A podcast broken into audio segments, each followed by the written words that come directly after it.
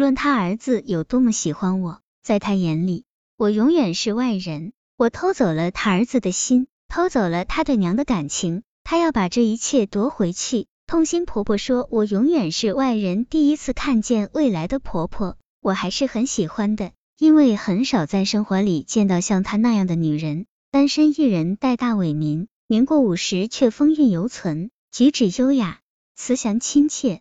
我也喜欢他那所英租界时期的老房子，夏天里沿墙爬满了牵牛花，碧绿的藤蔓遮掩了朱色的木窗。看见这所房子，我就想，我以后可以跟婆婆在午后一起坐在宽大的阳台上喝茶，像一对亲母女。我从小没有在母亲身边生活，渴望跟婆婆像母女一样亲密相处。参考公公婆婆最宠爱的十种儿媳，我想我们会好好相处。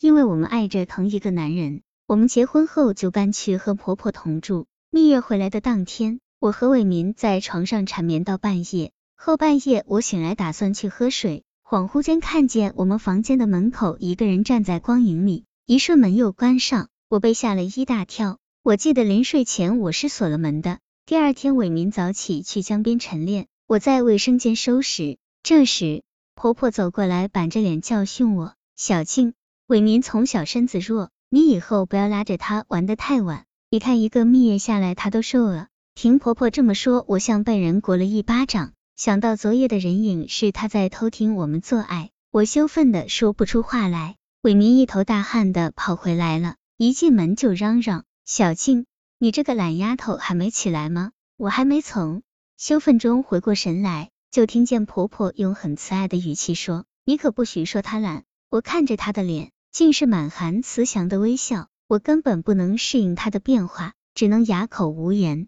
吃早饭时，我沉着脸不说话。伟明问我是不是不舒服，婆婆淡淡的看我一眼，说：“也许是我做的早饭不对小静的口味吧，以后想吃什么告诉我。”伟民拍着我的头，假装吃醋说：“看来从今往后我的江湖地位不保，早知这样，不该把你娶回来。”婆婆用筷子轻轻敲着伟民的手，叫他不许胡说，又微笑着对我说：“伟民这孩子就是口无遮拦，你不用理他。”婆婆好像看不得我和伟民单独在一起，只要我俩在自己房间里超过半小时，婆婆就会叫我们陪她看电视。客厅里电视的声音开得很大，婆婆跟伟民说着小时候左邻右舍的往事，我一句也插不上嘴，闷得直打呵欠。这时婆婆会很体贴的劝我，先回房休息吧，让伟民陪我就行了。我不肯走，伟民看看婆婆，又看看我，安慰我说马上就来。我只有一个人独自上楼睡觉，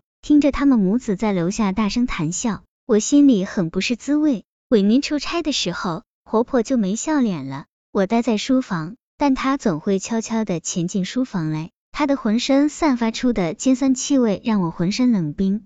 在他的逼视下，我缩成一个枣核，干瘪，没有水分，失去生气。我觉得自己要窒息了。伟民回来后，我试探着对他说想搬出去，伟民不同意，不能让老人一个人生活。再说妈待你好的，连我都妒忌。的确，当着伟民，婆婆总是世界上最慈爱的长辈。婆婆知道我想搬出去，当着伟民说：“小静想搬就搬吧，你们常来看我就行了。”可那天晚上，他却像一个幽灵再次潜进书房，在我面前轻蔑的说：“你想走，我不会拦着，我是不会让伟民跟你走的。他是我儿子。”我压住怒火，让自己声音质量正常。他也是我丈夫。如果你想霸着你儿子，就霸他一辈子好了，干嘛让他结婚掩人耳目？